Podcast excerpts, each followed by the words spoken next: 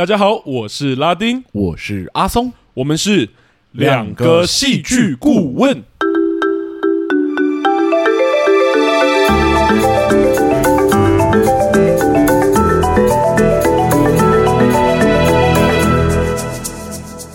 Hello，欢迎大家回到我们节目。哟，谢谢大家回来。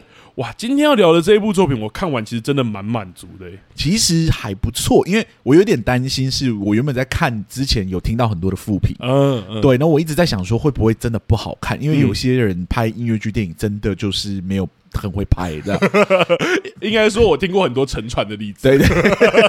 那我看完这部的时候呢，我的感觉是，我觉得它确实有一些问题，但我觉得整个故事本身是很好看的。对，而且其实可以先讲，这个故事是真的蛮对到我，就是拉丁本人的口味的。嗯、所以我在看的时候，其实有多一个，我觉得就是我自己的滤镜，新滤镜在看。是，但我觉得应该有很多听众困惑，因为我只是知道。就知道我们要聊这一部之后，有一堆听众来私讯我们，是就哇，真的你们要聊这部？对，然后更多的是为什么你们突然要聊这一部？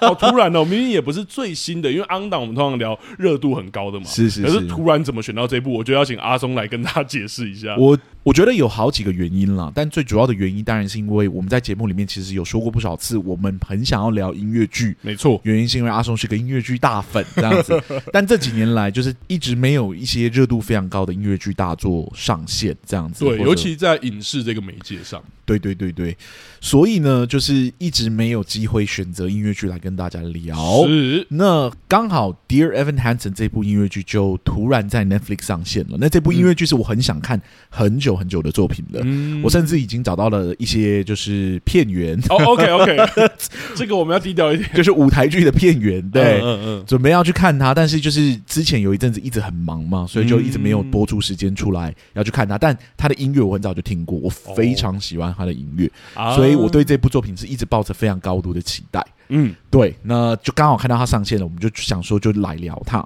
对，那有另外一个原因。就是原本其实我们不是要聊这一部的，我就在想你什么时候讲这个。就是原本呢，我们是已经排好这一周要看的电影这样子。嗯、那因为阿松就是最近多了一点点的时间，啊、所以我自己就先进电影院去把那部电影先看完。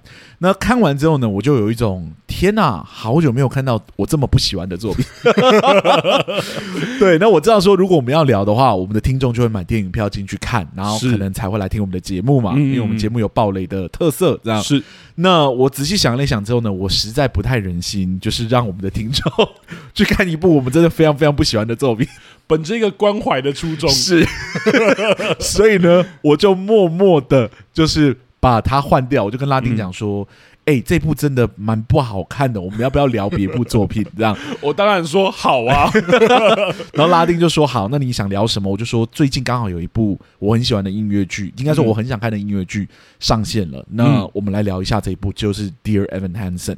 对对，那确定了之后，我们就立马在 IG 上发表我们的，就是说准备要聊这一部，这样。对，然后也开始就是像阿松刚刚讲的，就开始有很多听众跟我们说，哎，他有看过舞台剧版啊，是是是，舞台剧比较好看啊，这一部等等的。其实我得说，整体看完我是喜欢的啦，但我其实可以理解他为什么这么两极，因为其实网络上有一些舞台剧版的片段嘛，就是我说片段是合法的部分，嗯、所以你其实可以知道这部电影还是有做他自己的一些改编呐。那既然有改编，我觉得就真的有老粉丝的喜好，这可以理解。对，但我觉得我们今天可能。因为我其实没有完整看过舞台剧版，嗯，阿松应该也还没。就这部比较特别，我是只听过他的音乐啊，然后知道他的故事大概在讲什么，但我始终没有看过他的完整演出。嗯、所以这一次的电影版，我也是第一次看这个故事。嗯，对。然后我知道说，这是真的，很多人是喜欢舞台剧版胜过于就是影电影版这样子。是，我觉得难免有比较的状态。对对对对。那我个人是可以理解的，因为我有很多的作品是先看过舞台剧版之后，我就觉得电影版真的不好看。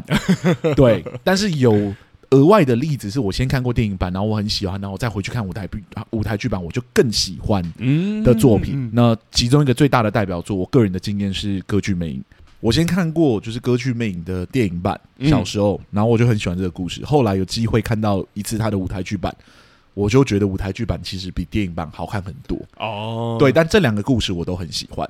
那我知道说当时《歌剧魅影》的舞台剧，应该说电影版也有惹来很多的争议，就是这部作品最后是赔钱的，因为很多他的原就是舞台剧的粉丝是没有办法接受电影版的改动。嗯嗯，对，所以这个经验我自己是有过的，就是先看过电影版，再看过舞台剧版。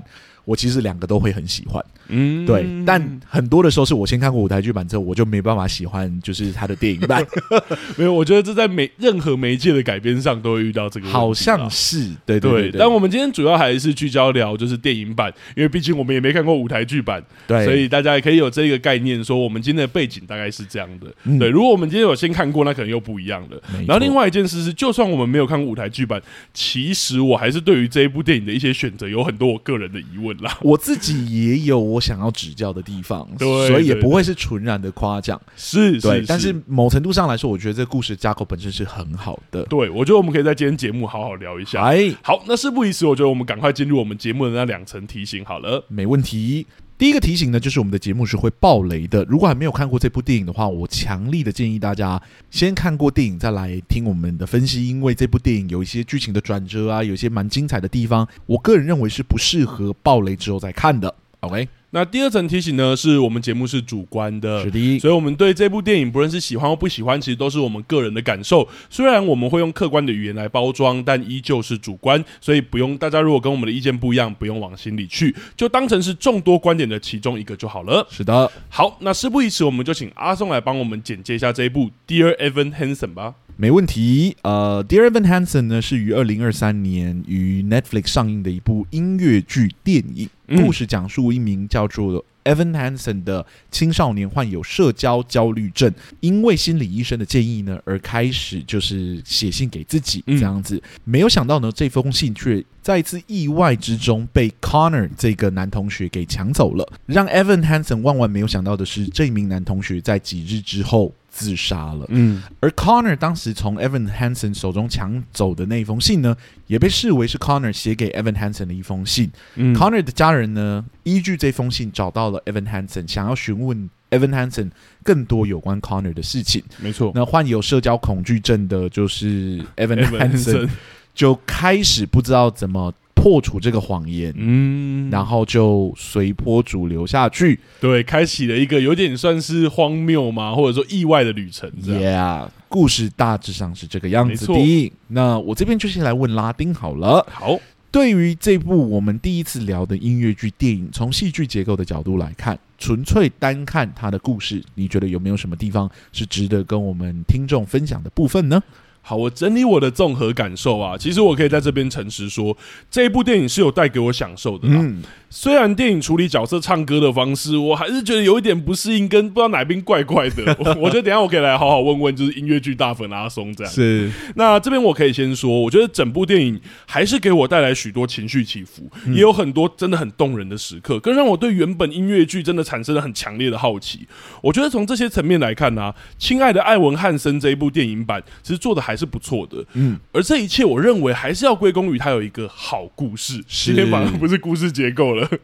不过形式跟随内容，我觉得故事的好坏跟它如何被说出来有密不可分的关联。嗯，因此还是回到我们节目的那个老主轴，是来看这部作品究竟使用了什么戏剧结构来呈现这个故事，操作上又有什么优劣的地方？这样提示应该够明显哦。好，呃，Dear Evan Hansen 呢，使用的其实是我个人私心偏爱的结构啦，而且这种结构并不专属于戏剧哦。我第一次接触反而是在小说上，是那就是。核心人物缺席的这种结构，嗯，所谓核心人物缺席呢，其实是一种呈现的方法，也就是创作者刻意让剧中的主要人物在故事的前期就退场。这里说的退场呢，有可能是死亡啊，也有可能是离开其他角色所在的地区等等。像是日本得奖小说《十字架》这本小说中，男孩不死鸟的藤俊，在故事开头就以自杀退场。嗯，以及听说同岛退色了，这个应该相对有名一点，也有改编成电影。那中那一个受大家推崇跟关注的明星排球学生同岛，也就在故事前期就以退色的方式，在整部电影其实都很少出现，或者说几乎没有。对，在戏剧中有角色消失或死亡，其实不是什么新鲜事啦。但这个结构的特别之处，其实在于主要角色不仅是在戏剧里退场或在剧情中退场而已，在故事整体上也刻意不被呈现。嗯哼，戏剧尤其是影视作品啊，运用镜头其实可以跳脱线性时间嘛，让我们以回忆的方式啊，去认识一些已经逝去或者说离开的角色。小说更不用讲，文字的灵活程度超过戏剧很多，要突然切换成已经失去角色的视角，也不是什么问题。嗯哼，可是。核心人物缺席的结构就反其道而行，他会刻意缩减这个主要角色的篇幅，甚至不去呈现。相反的，他其实是用其他角色对于这个角色缺席的反应呢，来诉说整个故事。这样的好处是什么呢？其实就是让观众将重点从对角色缺席的那种惊愕跟惋惜呢，放到这个缺席对其他角色造成的影响上。嗯，放大缺席所造成的那些余波，也更凸显角色对于缺席者的情感。嗯，亲爱的艾文汉森中。康纳莫菲，也就是刚刚阿松说的那个 Conner，但我怕我发音不标准，到底要怎么念？嗯、就就 Connor，没关系。哦 Conner，这样一个众人眼中的怪胎，电影其实仅用前面小小的篇幅去呈现康纳的格格不入而已，在观众根本还没机会深入认识这个角色之前，就跟着故事的主人翁 Evan 一起接到了康纳的死讯了，嗯、甚至连死亡的现场啊、遗体啊或丧礼，其实都没有被呈现在观众面前。相反的，电影以康纳家人的反应作为呈现的重点，让我们看到当失去发生的时候，大家会如何反应。是像刚故故事中，康纳的妈妈就像抓紧浮木一般，紧握艾文不放，好像对康纳的遗憾其实都能从艾文身上得到圆满一样。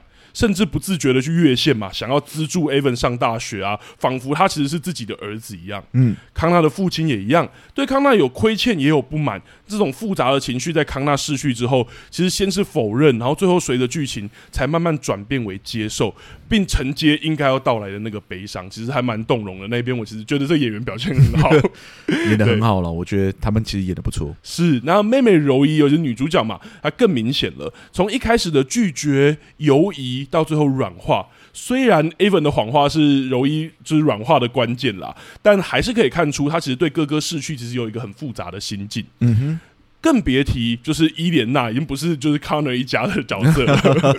他在校内表现优异，但他却能看到那些受苦的边缘人物，看到他们的苦难，并对他们有抱有强烈的使命。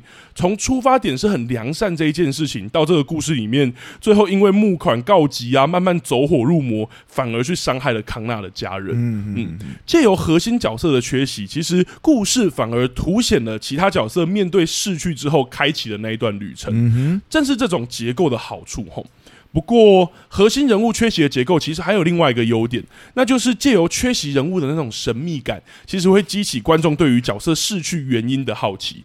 因为这种结构本来就刻意减少了观众对缺席人物的认识嘛。是。不过事件又是围绕着这一个人物的缺席所展开的。嗯哼。因此，在角色缅怀跟处理伤痛的旅程中，观众其实会更关注，并尽力去捕捉那个关于影响众人的缺席者的所有蛛丝马迹。是。包含他到底是一个怎。怎样的人呢、啊？他到底因为什么原因而离去啊，或逝去等等的？嗯、而这背后的真相，其实往往也是创作者真正想要探讨的主题。嗯，好比康纳到底为什么走上绝路？在大家缅怀他的过程，借由这个结构，我们其实发现了他那个没有人认识、没有人了解，甚至没有人在乎的处境。嗯，也许他为什么离去，也就已经被给出了答案，也让观众在这个过程里面，从其他人的反应就思考，就更认识康纳的环境或状况了。听起来是都蛮好的嘛？对。但是，哎、欸，你越来越时机抓的越来越准了。那我们就叫默契，OK？我想说，嗯，差不多快到但是了啊。当然，这部电影我觉得在这一点上也不然全然是优点啦，是因为还是有可惜的地方。因为作品前期事件几乎围绕康纳自杀所展开嘛，所以当有剧情跟这条线无关，或是又不够有篇幅交代的时候，我觉得就会产生一些断裂，甚至让我有点看不懂。嗯、好比主角 Evan 的那个，就是他的 family friend。是那个杰瑞德。我就其实无法理解他对于康纳跟艾文的情绪到底是什么。是听到艾文演讲的时候，他到底为什么会感动？到底是对那个康纳有感觉，还是对艾文有感觉？好，如果真的是因为看到艾文的成长而感动，好了，那他看到艾文因为爱情而忽略就是康纳的那募款的时候，又为什么会感到灰心？嗯，这其实是我困惑的一点。那更别提另外一个主线，就是男女主角的感情这一件事情。其实前期我觉得男女主角在呃对康纳的死这件事情是蛮有感觉的，尤其。女主角跟康纳的互跟那个 Evan 的互动。可是到后期，两个人突然开始接上线，开始来电的时候，尤其那一首歌在讲述的时候，又说他们原本的情感其实并并不是。源自于康纳的那个丧礼，而是更早就有的时候，我就开始有一点跟不上了。嗯、我就也不知道这个情感从哪里突然生出来。然后我觉得这也是在这个结构上面有点可惜的地方，因为我觉得原本要讲述这个结构就已经需要很花篇幅了。嗯、但你跳脱的时候，我们其实情绪还在那个上面，我觉得有一点点可惜，是会有一点跟不上。对，懂，可以理解，大概是这样。首先，我必须说，就是不要全然相信角色讲的话。嗯、我觉得那个那康纳的妹妹唱的那首就是告白歌啊，其实有很多她没有说实话。我相信他会跟就是 Evan Hansen 搭上线，多少是跟他哥哥过世有关。没错，对，所以他们两个人的累积情感啊，其实始于康纳的死亡这件事情是不容置疑的。嗯、但角色当然不希望就是他们的感情的开始是蒙上了这个哥哥死亡的阴影，所以嗯，女主角就是讲不一样的理由出来，就是说可能更早啊或怎么样。嗯、But that's not like true, right？就是我们看得出来说，其实是始于就是他哥哥的死亡，因为在那之前他们两个人是没有交集的。没错，没错。对，那另外一个你刚刚提到就是那个 family friend，我确实也觉得就是他的情绪我比较看不懂，因为我不知道说他到底对 Evan Hansen 有多少的同情，他到底有没有认他是一个朋友？对，对，就是。康纳的死亡被 Evan Hansen 拿来利用这件事情，他在旁边是一个全知者，是，就是整个故事里面，他作为一个全知者，他对这件事情的立场好像似乎不明确。嗯，对，是他是站在 Evan Hansen 这边吗？可是他又一直强调他不是他的朋友。对，如果说不是他的朋友，那你看到他开始依这个名义去募款的时候。你是什么感觉？为什么你还甚至帮了他？对对，就是还是你对这个族群有你自己的关怀等等之类，确实会有一种好像不是很清楚的感觉。对，而且如果你真的是就是完全是因为同情 Evan Hansen 或是跟他很好的话，那后来他找到了自己的爱情，然后他开始没有在募款的时候，你为什么好像又会觉得这一切他好像失职了，或者他缺席了？对对对对，我想说，哎、欸，所以你原来是在乎 Connor 的吗？你是有在这条主线上吗？所以你是在意还是不在意，还是你的立场是什么？会打上个问号。但传统来说，在戏剧。结构中，他就是偏 comic relief 的那种角色，嗯、就是专门在负责搞笑，对绿叶或甘草，对，就是把一些比较沉重的情绪给想办法淡化的那个角色，是是是，对，所以或许我们不会那么在意他的主要人物的动机等等之类，但站在戏剧顾问的角度来看，我们并不认为说只是他是个 comic relief，我们就可以不用在意他的所有的行为，对，因为他的行为也伴随着就是主角所做的道德选择，没错，对，在这个很有道德争议的路上，他作为一个全职者，他不能完全说他是没有责任，他不想要介入参与这件事情，因为后面的募款他就参与了嘛。对对，所以其实他不也不是一个全然的旁观而已，他也是在这之中。那既然他在他在这之中，我就有点好奇，他对这整件事情的立场是偏向哪一边的？对，我其实同意，而且其实回到女主角的话题，我其实感觉得出来了，因为就像她前面在唱那一首，其实是整部剧我最喜欢的歌，就是嗯，完了，我真的英文很烂，那个安魂曲怎么念？Requiem，对，Requiem 那一首歌的时候，其实你也可以看出，女生虽然就是女主角虽然在唱说，就是她觉得那个哥哥完全。就是他，他没有很想要悼念他哥哥啊，或什么。嗯、但从表演上来看，好像他也在说谎的这种感觉。嗯、只是后面我那边，我可以理解阿松说，我确实觉得，我可能以我自己的口味来说，我需要再有一点阶梯。当然，对当然，我知道。但我觉得你的基础是在于，你觉得 Connor 在这个故事中，呃的存在感是很强烈的，是很强的。所以我们会在意，就是所有的角色跟 Connor 之间的关系。嗯，但我。觉得有趣的地方就是，我觉得那个存在感其实是假的。嗯，对，其实哥哥的存在感或哥哥的意义，在这个故事之中，并不是特别的重要。对，好，我觉得我这边就直接接过来问你好了，是是是是，因为其实我刚刚有提到一部我很喜欢的作品，我为什么会私心偏爱这个故事，也是因为这样，就是我自己人生中影响我很重的故事，就是我刚刚讲的那一本日本小说，就是《十字架》，它其实直木赏在讲霸凌相关题材很重要的故事，这样。嗯、那它其实跟这个故事非常的相近，真的假的？对，非常的相近。但它唯一不一样的是。就是其实角色在里面没有说谎。哦，就是主角其实当他被误认为是好朋友的时候，其实有一半的人都知道这件事情。啊，他开始为这一件事情背负他的十字架。哦，可是在这个故事里面，他完全走了另外一个很有趣的旅程，是是是，就是他突然。不是用十字架，他反而得到红利了。然后我觉得这是一个很酷的地方，也在这个故事大概中后半的时候，其实就像你说的，嗯、哥哥的存在感变成另外一种东西了。我觉得在看前半段的时候，我有一种哇，好喜欢，好像在看十字架，但后面给我惊喜，走一个不一样的结构。那我就来问阿松好了，那以戏剧顾问的角度，在这一块，你有没有你自己的见解，或者你觉得有趣的地方？好。呃，这部音乐剧的音乐，就像我刚刚讲，我真的听了很久了，嗯，而且我第一次听就大哭特哭。里面的歌词我真的觉得写的太好了，是真的很棒。但很有趣的是，就是我始终就是没有真的看过这个作品，他的正式演出版本这样子。所以这部。音乐剧电影真的是我认真第一次把这个故事给看完，就像我们前面有讲的，必须说我的感觉是复杂的哦。从音乐剧的角度来看呢，我确实觉得这部电影的进歌点很奇怪，角色在唱歌的时候都有一种莫名的。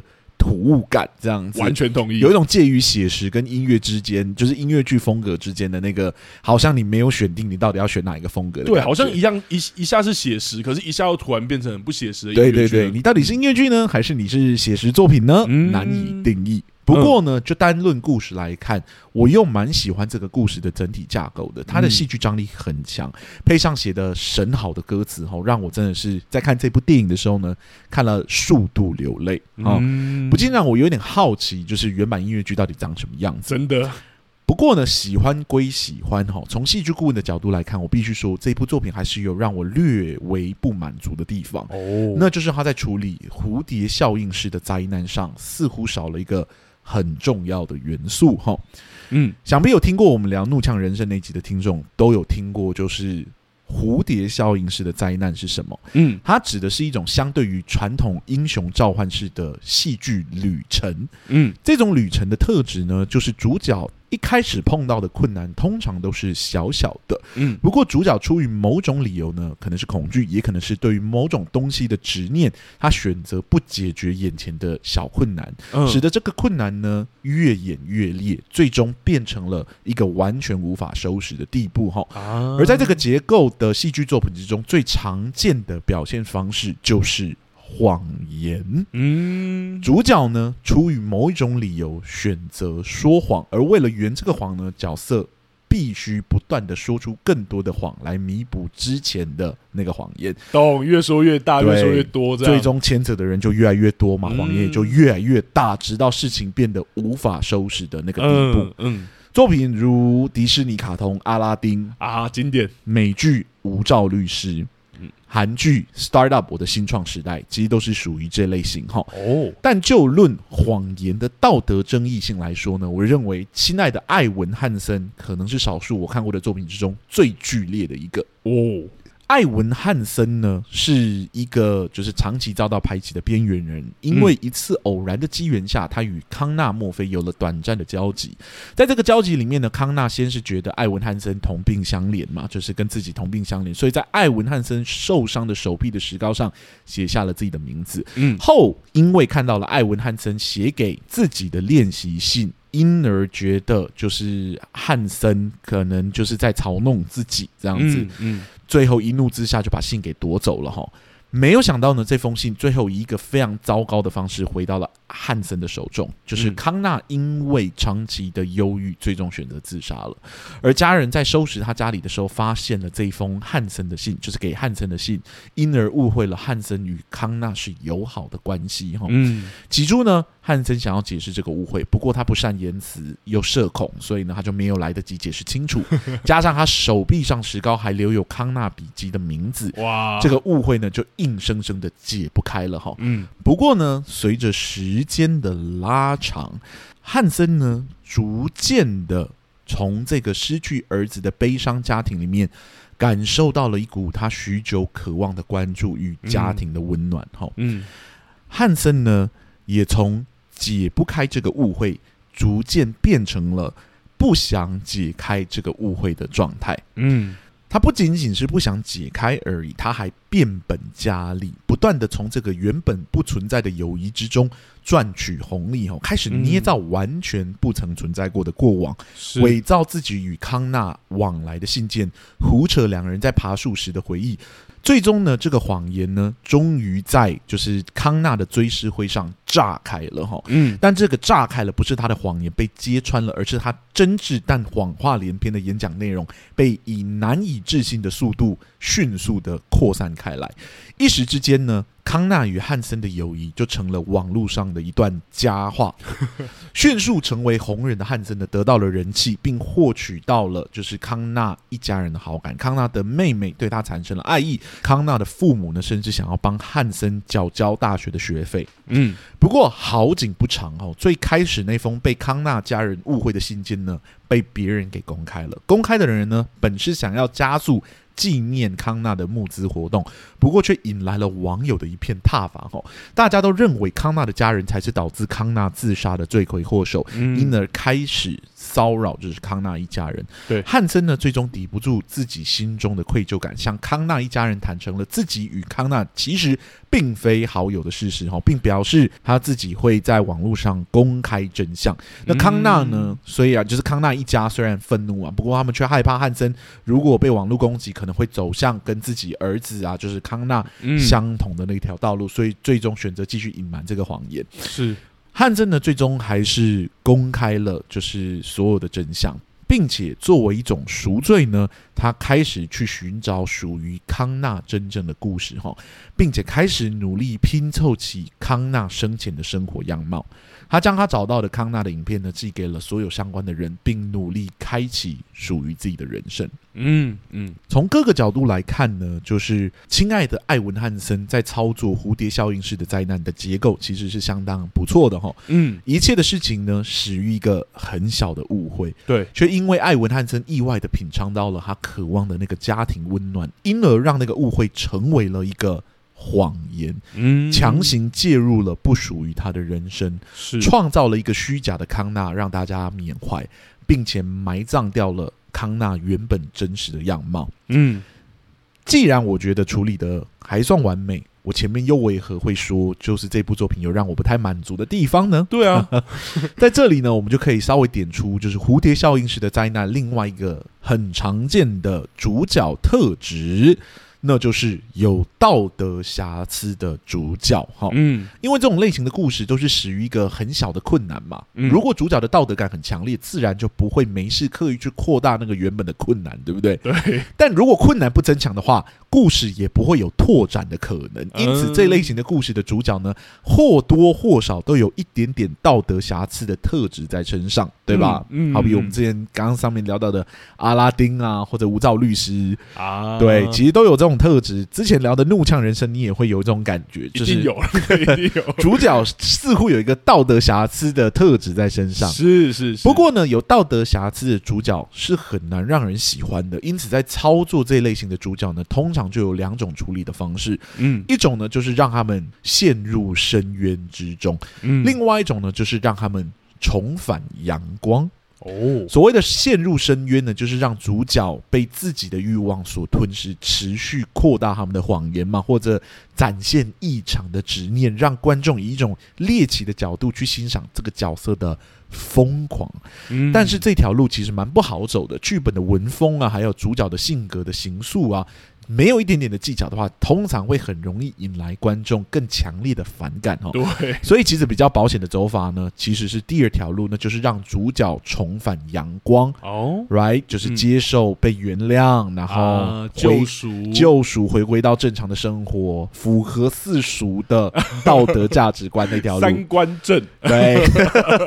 所谓的重返阳光，就是指让角色从各种意义上面，从他原本犯的错误之中获得。解脱，对吧？嗯、回归那个平常人的生活，就像我们刚刚讲的，回到阳光底下，不再被他的错误所追杀。哈，是。不过，要让有道德瑕疵的主角重返阳光，需要一个必要的条件，那就是得让主角去承受与他最相等的惩罚才可以。哦。没错，就是这么简单。好，只要角色承受相对应的惩罚，角色回归平凡的生活这件事情就比较容易让观众所接受。没错，当然，什么样的惩罚才算相对应的惩罚，这还是存在一定程度的主观性的。哈，不过这个过程必须要存在，这件事情是毋庸置疑的。嗯。如果角色没有受到相对应的惩罚，就回到就是阳光底下的话。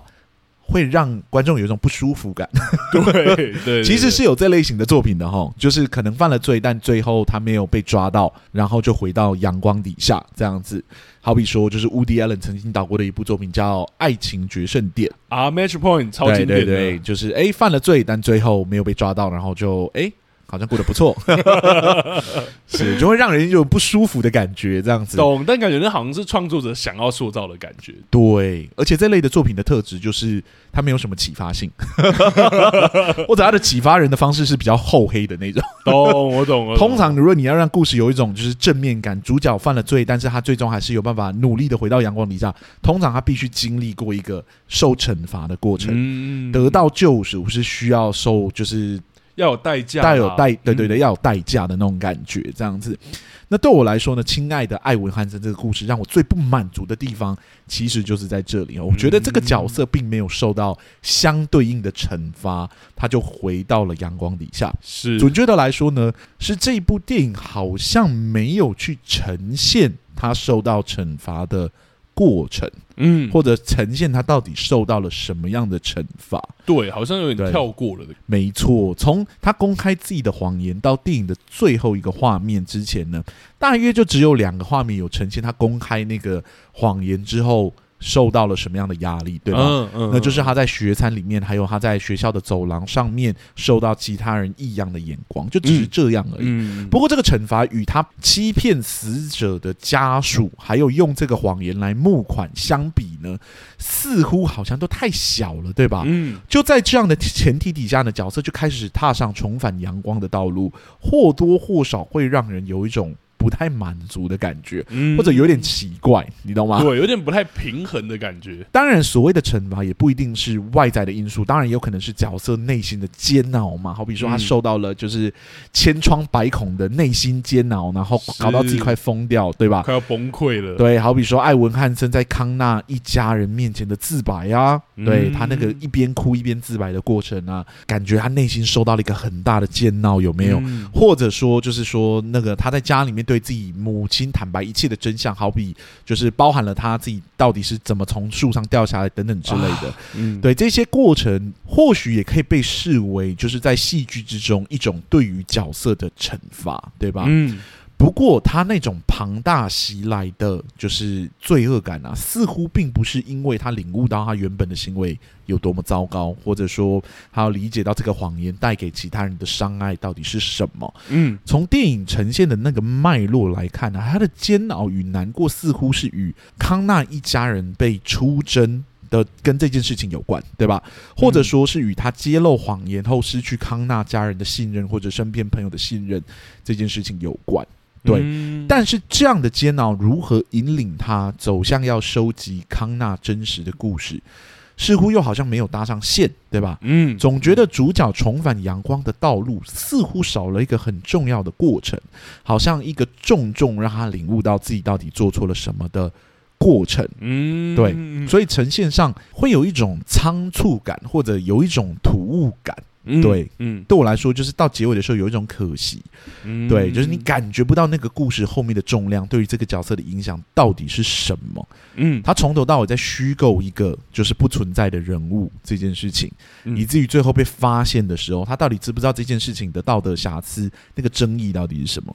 我觉得这是很有趣的地方，比如说我刚一开始问你的问题嘛，就是我其实很喜欢，就是我说十字架故事跟这个故事做比较，是是是。可是我觉得这个故事其实多了一个很特色的地方，就是谎言这一件事。但我同意你的地方是，我觉得这个故事在探索谎言这件事的部分确实比较少。对，反而我会好奇，就是应该说，我光以电影版来看，我甚至会好奇，主创者是不是觉得，其实去杜撰这样的谎言，其实反而是三观没有不正的事情。我觉得以目前呈现起来，我因为你会觉得，我现在看起来感觉好像有一点像，对，因为他确实没有针对这一块去做一些谴责或探索，是，好像这件事情就是说谎言所造成的结果确实是好的。唯一不好的地方，好像就是你说的，其实是那一个，就是被害他的家人被抨击这件事。嗯、但如果这件事没有发生，好像就可以一直下去弄一弄，对对，好像就可以一直往下演下去。对，对他并没有意识到说，其实一直演下去对于他们来说是一种伤害。就是如果他们有一天发现的话，对，所以我因为他们一直以来缅怀的那个存在是。假的，没错，所以我觉得这是很有趣的地方，也是刚刚阿松说的，就是所谓的那个蝴蝶效应般。其实有一个一开始就是这个角色对于谎言这一件事情一开始犯的这个错，嗯、然后慢慢扩大这件事。但这个故事好像没有针对这一块，我觉得不一定要谴责，但是好像探索对我来说不够多，是，所以会好像最后到结尾的时候得到那个结论的时候，我确实也有一点就是，哎、欸，少了一点东西，或者说我反而觉得跟你觉得是相反，是我觉得。会不会太顺了？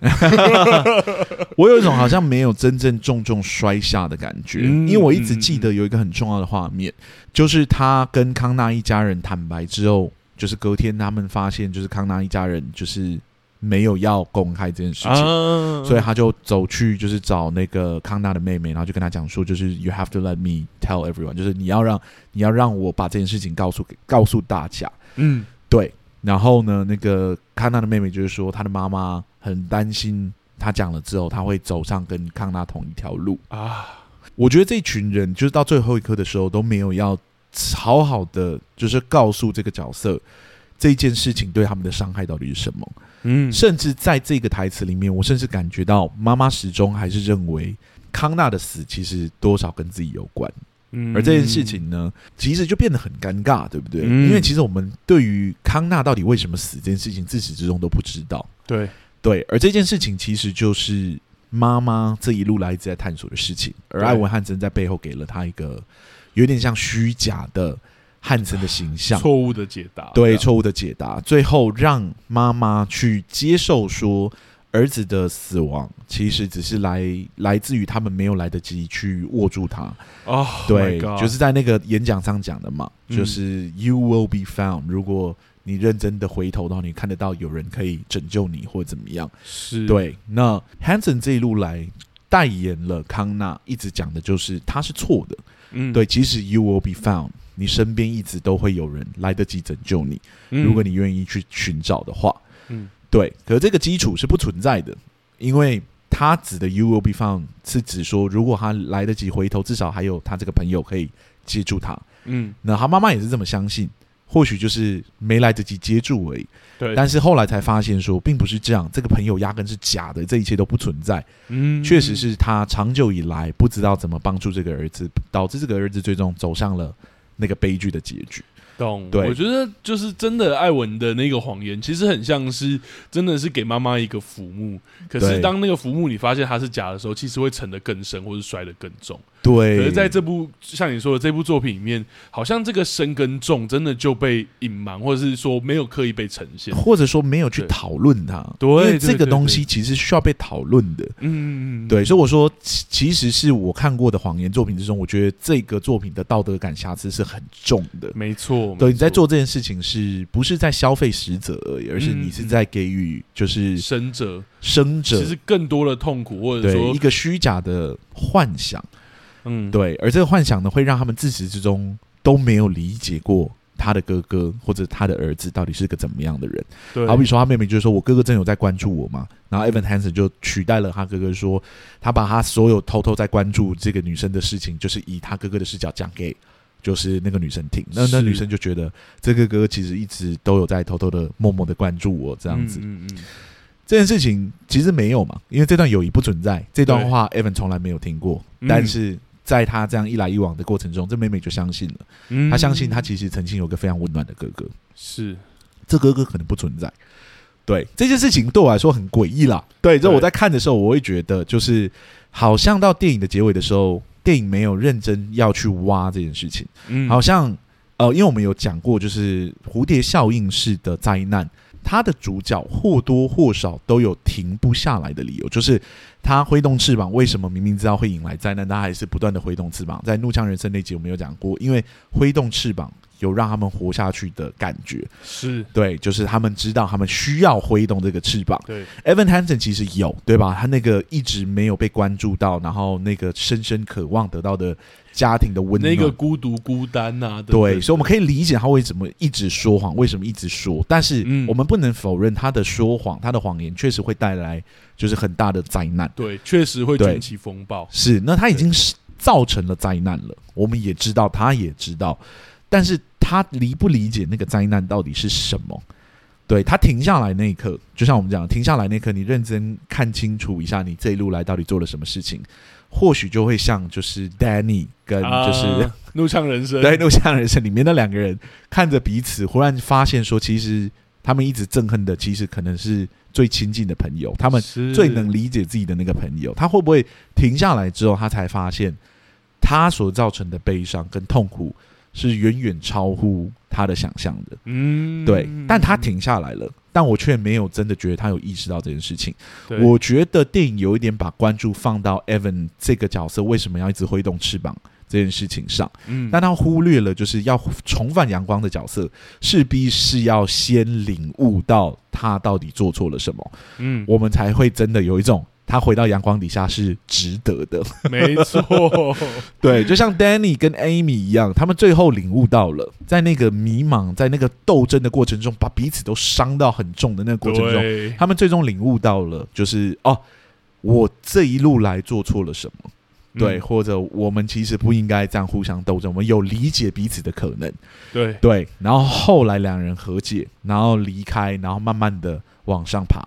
但我觉得《怒呛人生》最屌的就是他没有在你领悟到那刻就要放过你，哦、对，就是你之前留下的坏种子，最终还是会回射到你身上，所以最后开枪，对，Danny 就被开了一枪，这样子，然后开了一枪，躺在躺在那个床上，Amy 看着 Danny 才发现这一路来真的是好像在那一刻，在前面我如果不比那个宗旨，嗯、好像这一切就不会走到今天这个结局。是。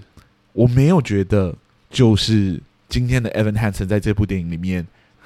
有看到那个，如果我当时当时不说谎的话，或许就就不会走到今天这一步。我同意，因为好像有一些步骤，像你刚刚讲的，有点被省略了。对对对，对，好比看到他人的痛苦或跌跤，或者说他自己受到的惩罚，以至于让他可以有那样的领悟。在这部作品里面，就像你说的，好像比较想要探讨那个造成这个悲剧的孤独的起源，嗯，可就没有让我们看到那个悲剧的后果。对对，而且那其实是很可怕的，因为其实我刚，如果大家观众有兴趣，因为我自己是真的很喜欢。你说十字架，十字架 其实有这个环节。你说惩罚吗？对啊，非常的沉重，而且那个惩罚是在书中连用小说描写完，我其实都会有点看不下去的，因为这么厚，真的对那个小，因为真的对那一个就是呃，应该说自杀遗嘱来说，有点太过沉重跟太过严厉了。这个惩罚你会觉得为什么要给他？好好好，不要再讲下去了。哦，要爆雷了，对不起，对不起。我觉得你快要快要把一些不该讲的话讲出来。我们今天聊的是《Dear Evan Hansen》这部电影。对，那在如果对这有这个结构，尤其是我刚刚讲那个就是核心人物缺席，有兴趣自己去看。是是是是，我觉得现在这部电影啊，聊回就是《Dear Evan Hansen》。OK，我觉得我没有看到这角色，好像看到那个源头，就是说，如果当时不说这个谎的话，原罪是这个谎嘛？嗯，如果是不说这个谎的话。或许这一切就不会发生。我现在觉得这个电影呈现起来很像是，如果这个谎言没有被揭穿的话，对，如果我没有把那封就是书信，就是拿给我的那个那个 Elena，对对，没有拿给 Elena 的话，其实好像就不会引来这么大的悲剧。嗯，就好像他他的悲伤是因为谎言被揭穿，懂？对，他的悲伤并不是源自于他看到了那个源头的谎言，其实是一件不道德的事情。嗯，对，嗯嗯。那我自己觉得说，如果你要让他完整的重返阳光的话，那一部分的探索是必要的。同意，因为这件事情从初始的时候其实就有道德瑕疵的。嗯，嗯对，就是你应不应该冒认成就是一个自杀者，者不是死者，而又是自杀者的朋友。嗯，到后面你开始从中得到红利的时候，你是不是应该要感受到，松手？对，等等之类的。我觉得，呃，我比较没有被满足到的是这一块，但我觉得那个整个前面的冲突，以及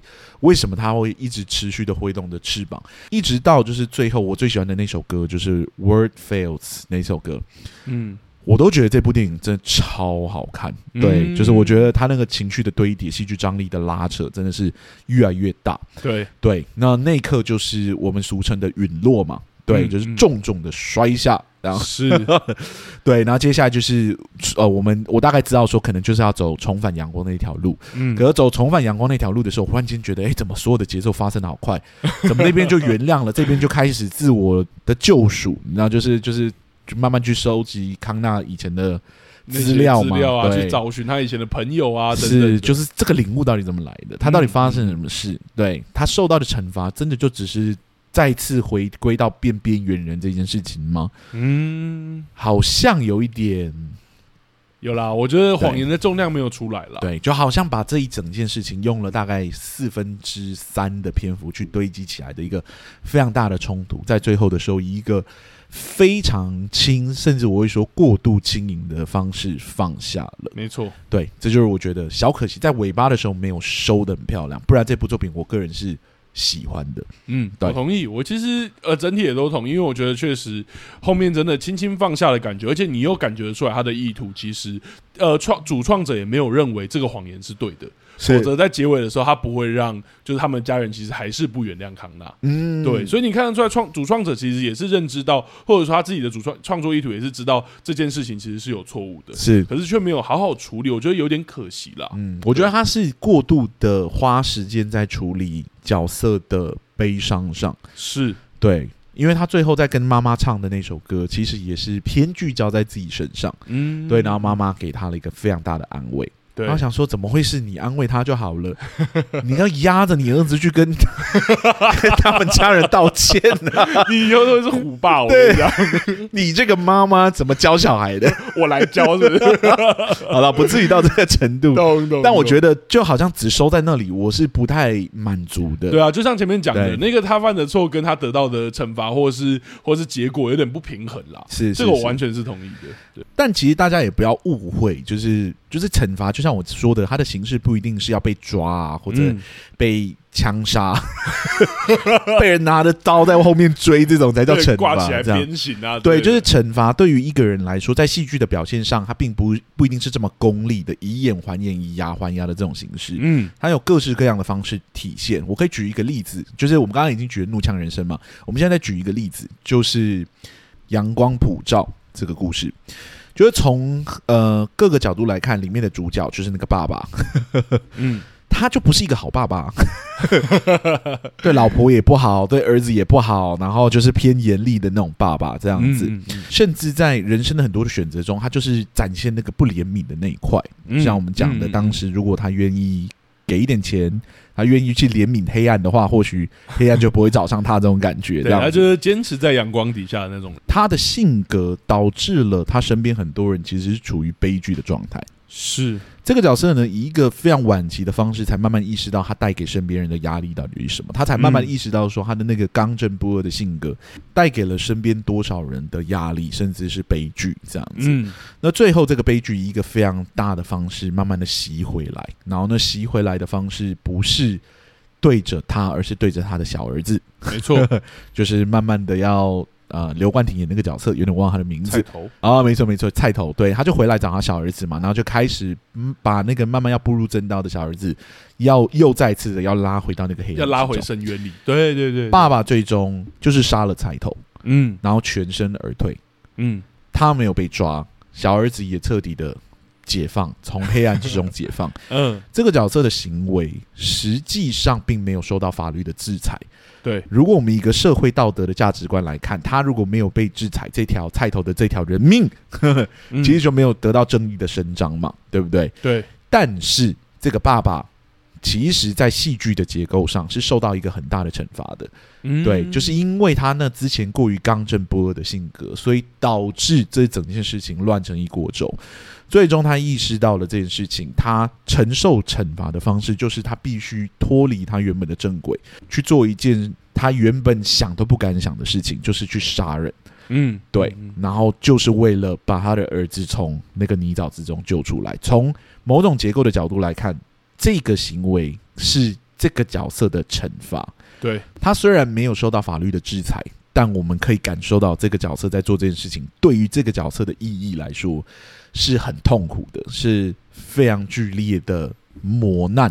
对，嗯，拉回 Evan Hansen，我并不是说他应该要被就是拖到就是阳光底下，对对对，呃、然后被人指指点点，然后崩溃，然后失彻彻底失去他的后半辈子或什么，这样才叫惩罚，这样才叫角色的惩罚，这样子。我觉得是应该以一个更符合这个角色某一种形象的方式降临到他身上。这个惩罚是具有一定程度文学上的诗意性吗？如果硬要解释的话，对。我觉得可以讲单纯一点，是在《Dear Evan Hansen》里面，可能会有些观众会说，呃，或剧友会说，哎、欸，他其实有受他的惩罚，他最后还是回到一个人的状态。对，对，但我觉得，呃，电影在呈现这件事情上不够剧烈，因为我们很快就就看到他的被原谅，嗯，然后在结尾的时候，好像又有第二次被原谅，就是他的那个原谅来的超级快的，对，两次的原谅。在刚刚讲的阳光普照的故事里面，他其实是有特别把这一件事呈现出来的，嗯，也就是那一段，其实我们在当初节目是诟病的那一段，是是是，是，就是爸爸。呃，有一段很长的独白，在跟他的老婆自白说，他其实把菜头杀了这件事。嗯、而你看到老婆的反应，就是他的那个那个悲伤也好，或是他的震惊也好，以及爸爸多么不容易把这一件事，虽然在阳光底下，但很黑暗的陈述出来，跟有点像煎熬的，他自己也在煎熬的去陈述这件事。你其实看到他已经对这一件事情在背负某种东西了。嗯、对，我觉得在阳光普照里面，其实有去刻意呈现那一个段落。是对，当然那个表演方式，我们那一集就给指教了，这边就不再讲。但回到 Evan Hansen 的时候，我我们都觉得那一切有点太过轻盈跟快速了。嗯，对，或许就是再多呈现一点点这个角色究竟领悟到了什么。他在这一整段谎言之中，他最终到底怎么意识到这个谎言的严重性到底是什么这件事情？嗯，以至于他最终开始慢慢的想要去讲康纳的故事。嗯，讲康纳的故事，并不是只是我要原谅我自己的方式而已。懂 讲康纳的故事是康纳的故事是应该要被讲的，而他好像才是那个最适合讲的人。但是他到底怎么领悟到这件事情？我觉得好像这电影可能太长了，所以他必须把它剪短。懂了，还是那一句话啦，过程啦，等等的那些啦。对了，大概是这样。所以我说，就是不太满足的地方，最后收尾的方式，我觉得有点可惜。对，是是是。好，我觉得差不多可以来聊第三个主题了。来，请，也就是我刚刚前面说了我的困惑，因为其实可以解释一下，我其实，在阿松之前的推荐之后，我其实看蛮多，应该说看了一些音乐剧啦，我自己也蛮喜欢这个剧种，但在音乐剧改编电影这件事情上，我一直都有一个困惑，虽然。跟阿松整理之后，发现我好像过往看的都不一定是成功的音乐剧改编电影，是像我可能看过《悲惨世界》啊等等的，在音乐性这一件事情上，好像本身都不是那么被推崇的作品。是，但我看这一部的时候，我一样有这个困惑，就是我觉得唱歌的部分都有一种突兀，或者是突然让我有一种不适应的感觉。嗯，那那种不适应感觉，我觉得跟《悲惨世界》很不一样，但那个我们就不用提了。但 但光对这一部电影来说，我确实觉得好突然跟好突兀。那我不知道阿松对于就是。呃，音乐剧大粉这个身份，然后对于这部电影，你有没有你觉得可以分享的地方？我觉得要分享这件事情之前，我想要先问一下，你是不太喜欢《悲惨世界》的电影版的吗？应该说，我是后来听大家知道之后，我才知道他好像没有那么成功。嗯、但我其实第是第一次接触那个故事，所以我其实跟阿松前面讲很像，我是一开始很喜欢这个故事，嗯，然后到后面看到一些就是舞台剧的呈现的时候，我更喜欢这个故事啊，我属于这一种。所以你其实是喜欢就是。悲惨世界的电影版，对，但是应该这么说，就是那个时候我很难说，我现在回去看是不是喜欢，因为那个是太小的时候了。我记得我是高中完全没有接触舞台剧的时候，是是去看的，所以我其实蛮震撼的。对，对对，他是大概在你高中的时期出来的。嗯，我是先看了舞台剧的版本，所以我非常非常不喜欢悲惨世界的。电影版，所以我跟大家讲哦，这有一定程度的，就是就是会被影响的。我称它为就是那个首演的偏见，就是你看一个东西第一次的时候，如果你很喜欢它，你就自然会对后来的几个版本会有。自己的意见这样子，懂了，因为你第一次接触的是这一个版本嘛。呃，第一印象真的很重要。那对我来说，我很喜欢《悲惨世界》，就是因为它音乐性很强。这部音乐剧是德发音乐剧，它是少数音乐剧里面从头到尾都是用唱的，没有一句台词，嗯，全部都是歌词这样子，所以它是音乐剧极音乐性极强的作品。没错。但是他到电影版的时候呢，出现了一个很大的状况，就是他们想要现场收音，但是表现的形式又非常的写实，所以你就会看到他们真的是非常努力的在那个水里面啊，或怎么样，在一些各个不合理、不适合唱歌的姿态里面 去唱歌，所以就会把那些歌唱的不太好听哦。对，加上加上。不知道大家知不知道，就是所谓的歌手，他们的乐器其实就是他们的全身，嗯嗯嗯、并不是只局限于就是身体的喉咙这一块而已。嗯嗯、所以，平常如果你是一个好的歌手，你还是会尽量的把你自己的身体给养好啊。对，为了能把歌给唱好，身体因素其实影响歌唱很多的。是的，那《悲惨世界》这部戏呢，为了追求写实性呢，就因为里面演的角色都非常的瘦弱嘛，所以他们就开始你就看得到。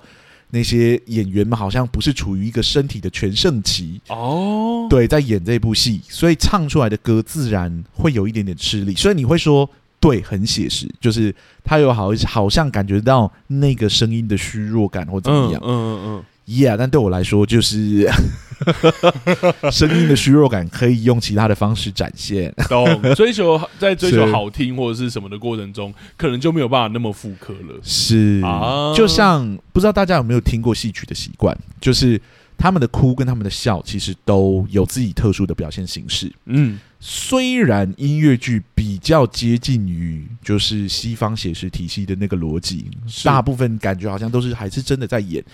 但是他们还是有用歌声去诠释不一样情绪的方式啊，对，并不是你要诠释虚弱，你就一定要让自己的身体变得非常虚弱，然后在那个有气无力的方式把歌唱出来。才叫演虚弱，你懂我意思吗？我听出来了，是就表演体系的不同，这件事情还是有它的问题的。对对对对。那那我就好奇，那回到这一部戏，他唱歌的方式，嗯、他都没有让他们在水中唱啊，还是什么的？这这部应该没有这个问题才对。呃，悲惨世界是因为他们现场实录，所以才会出现各种可能会出现的状况，好比说，嗯、呃，当天演员的状况比较不好啊，或怎么样等等之类的。呃，这是属。悲惨世界独有的问题。嗯、那 Dear Evan Hansen 其实是偏向就是比较传统的电影音乐剧的录制方式，就是先把音乐录好，哦，然后直接现场就是配着就是嘴就是对嘴唱的意思那种感觉。懂，音乐是另外处理的啦，所以它应该是偏向就是传统电影音乐剧那种拍摄的方式拍。嗯嗯嗯，但是它又很不传统电影音乐剧的拍法，诶，因为它写实的成分很高。哦，oh. 对，就是他在开始要唱之前，几乎都听不太到音乐，嗯，然后忽然间就讲一讲，就忽然间开始唱啊，oh. 他的音乐进来的方式很像是背景乐而已，他很像是电影的配乐哦。Oh. 它很不像是，我就懂了。对，但是在音乐剧里面，真的要开始唱的时候，你会真的感觉到，就是那个节奏进来，那个节奏会很大声，然后演员的韵律就会开始配合进去，可能是身体啊，可能是某一种节奏，空间画面里面就开始出现一些比较有节奏感的东西，就会让人家觉得，哎，好像开始进入到一个比较可以歌唱的魔幻的感觉。他有给你一个铺垫跟什么？你刚才讲的时候，虽然我觉得好像不是传统音乐剧电影，但是我想到的是《曼哈顿起源》。对对对对，就是他要开始唱的时候，他会开始有一个韵律感，然后从很简单的可能是词或什么开始有那个韵律感，是，然后慢慢音乐才进来，然后整个节奏感，然后加舞群。没错没错，其实是慢慢的走向那个感觉，因为在传统音乐剧里面有一个概念，就是我为什么要开始唱，嗯、是因为我想要说的话已经没有办法用语言去表达，所以我我必须开始唱它。懂对，那当我开始唱它到一个连。歌词都没办法表达我的感觉的时候，我就会开始跳舞。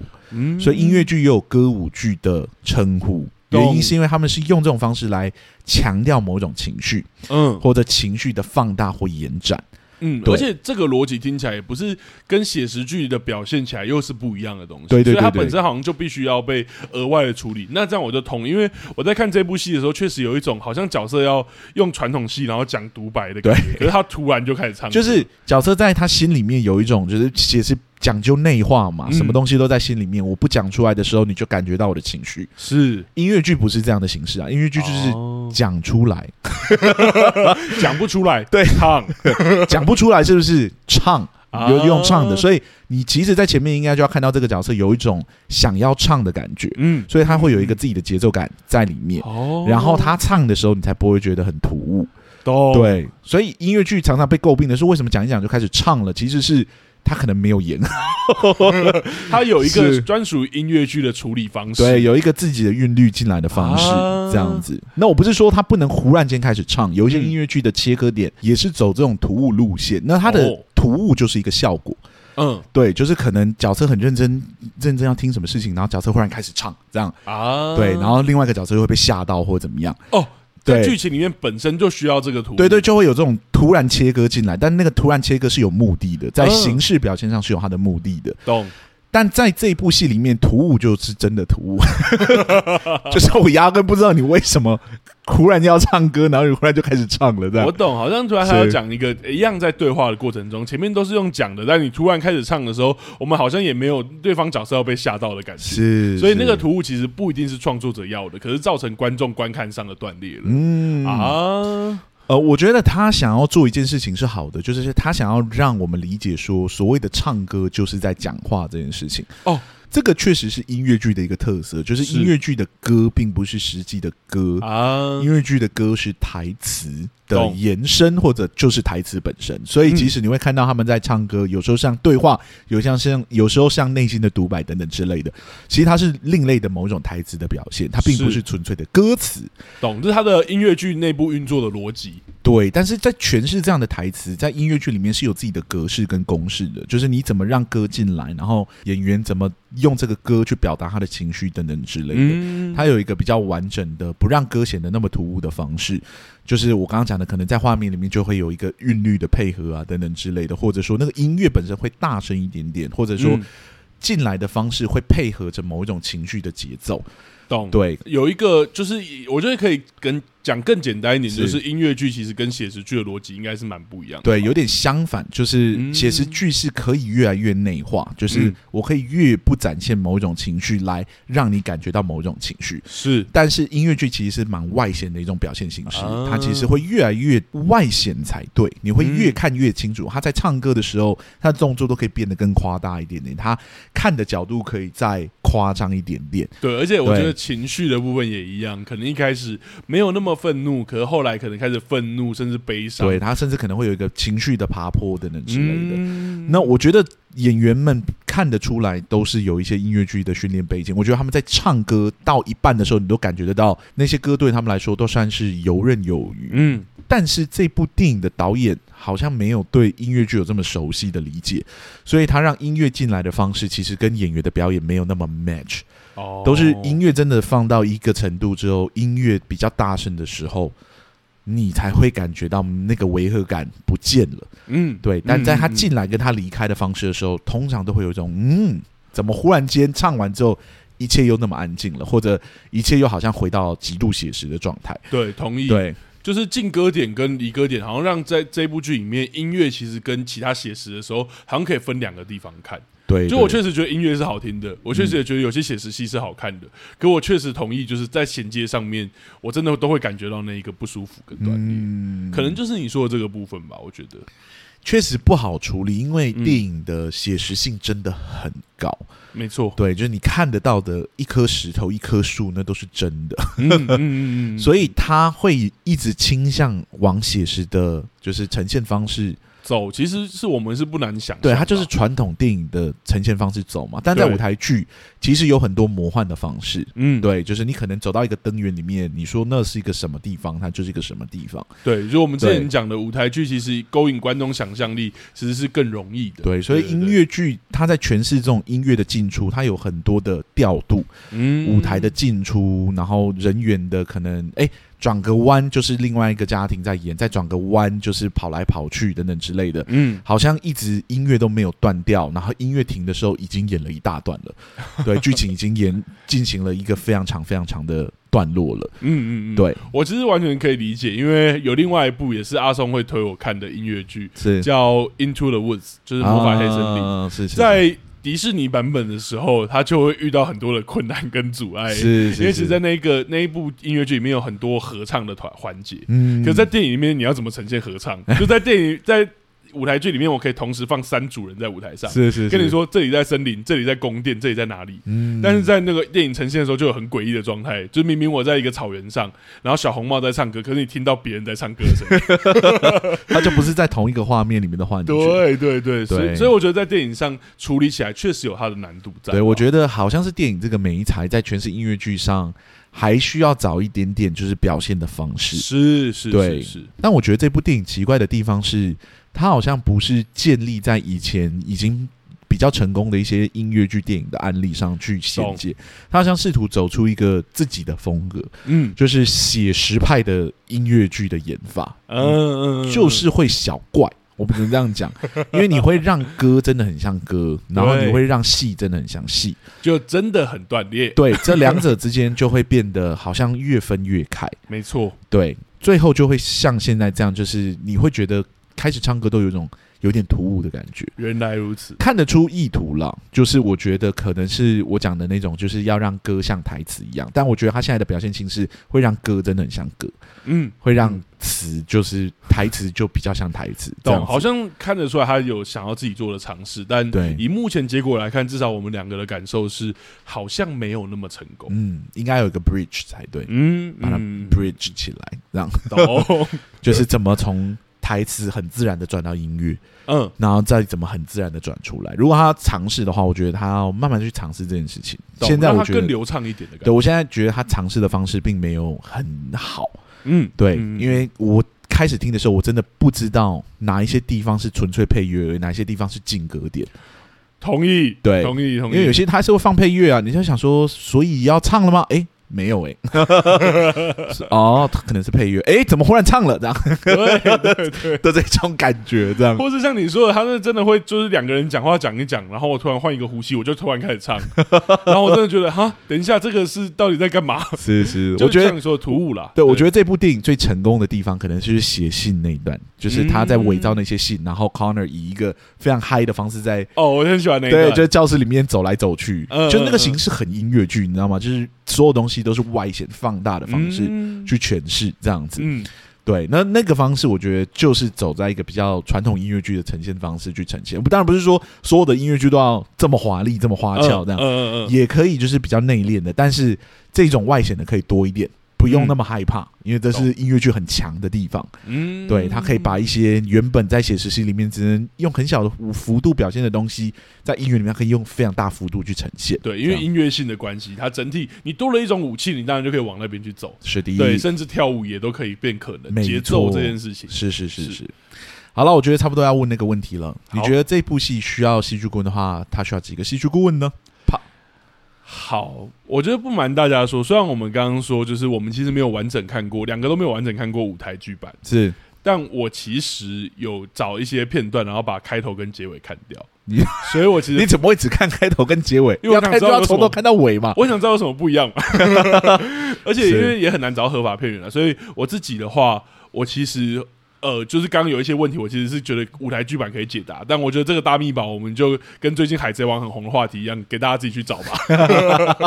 我这边就会觉得，我其实觉得真的差临门几脚而已，因为就像阿松之前讲的，我觉得如果要做媒介的改编，其实你一点点的调动真的差别很大。嗯，我觉得他可以更勇敢相信原本的结构一点点。是是，所以我大概给一个，我觉得一个就是针对剧情的一些编排。其实可能再调动一下顺序，再参考一下原著的选择，搞不好就对了。嗯，然后至于你刚刚说的那个音乐剧的转换，那个我真的不是专业，我也不确定戏剧顾问如果不是音乐剧专业，修不修得来。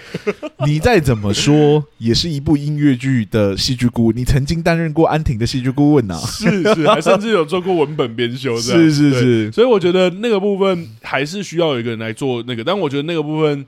比较小，我目前针对故事的不满足还是有啦，因为我觉得他的歌单独还是好听的。我懂你说突兀感，应该说故事的好看程度有没有大过？其实现在版本我觉得就已经大过歌所带来的缺陷了。嗯，虽然我会点出来，但我其实没有觉得这个故事不好看。懂，所以我反而觉得一个戏剧顾问先把故事的部分修回正轨吧。嗯，对，你呢？我也会给一个戏剧顾问，就是针对那个结尾的部分，我觉得可以做一点点的编修。嗯，对。然后另外一个，我可能会建议他找一个真的懂音乐剧的人当顾问，这样、啊、对，就好好聊一下音乐剧的结构有哪些，功能手法有哪一些。因为我觉得他想要做的事情呢、啊，在音乐剧里面有很多的方式可以想办法缩减那个时间。哦，他现在的呈现方式还是一个场景一个场景去演。对。很写实的那种呈现方式，嗯，但音乐剧有一个很强的，就是共鸣的方式，是可以缩短所有人的故事，然后把它可能汇整成一个大曲，嗯，七到八分钟的大曲，然后你有办法让我们同时看三到四条主线在进行，动对，但这部剧里面甚少看到这样的场景，因为还是比较像是在依循，这跟随着一个主角的线去看。对对，其实有一些部分稍微有做，但是像你说的，真的很有点偏少，偏少偏少。对，像那个我很喜欢的那个 Requiem 那一首歌，对对 Requiem，我觉得就稍微有让他们彼此好像有不同三个人的观点，稍微在同一首歌有出现，是，可是可能大概就那一两首。对，我觉得可能限于镜头的限制，所以大家会觉得这件事情很难呈现。嗯。嗯、但我觉得其实是可以呈现的，因为有一部作品叫《发胶明星梦》哦，它里面就是一个偏向就是音乐剧。比较热闹那种呈现方式哦，就比较多人，对对，他就比较常呈现那种就是不一样的场景，同时在发生一些事情，但是在一首歌里面完成。哇，对，那就可以在很有效的在短时间内去呈现整个故事所有角色的进程。我觉得这样子是会用到就是音乐剧很强项的地方，嗯，来讲述他想要讲述的那个故事。懂？我觉得他现在有一种尽可能让音乐变少。的感觉，但我觉得其实应该走相反的路线，尽可能让音乐变多。你可能有办法在这个同样的篇幅里面塞进更多的故事陷进来。懂？因为其实舞台剧的版本其实跟这一个电影的长度是差不多的，嗯，可是它可以说的更完整，所以就代表说，其实音乐性的部分可能真的可以像阿松说的，去帮助你做一些篇幅的缩短或者是精简或节约。对，但我还是喜欢这个故事的。我要再说一次，对我也是，我也是。所以就是一个戏剧顾问这样，然后我会再挑时间去把他的舞台剧版本捞出来看，嗯，非常的期待。那我们下一周要聊什么作品呢？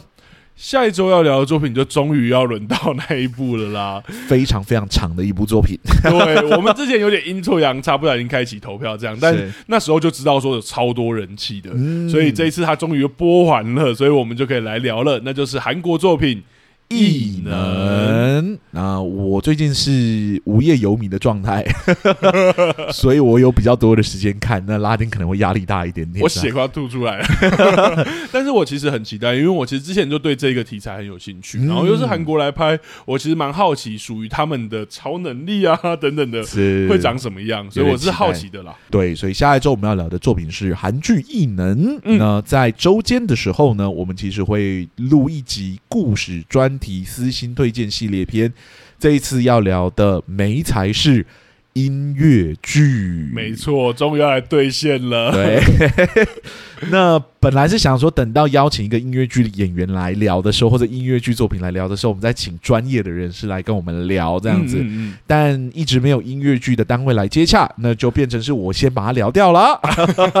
我们来聊聊，就是我喜欢的那些音乐剧作品这样子。对，而且其实阿松是真的大粉，很多作品甚至是原文的也都他推我看的，所以我其实对这一集是蛮期待的。我要给他一点压力，哎，不要这样。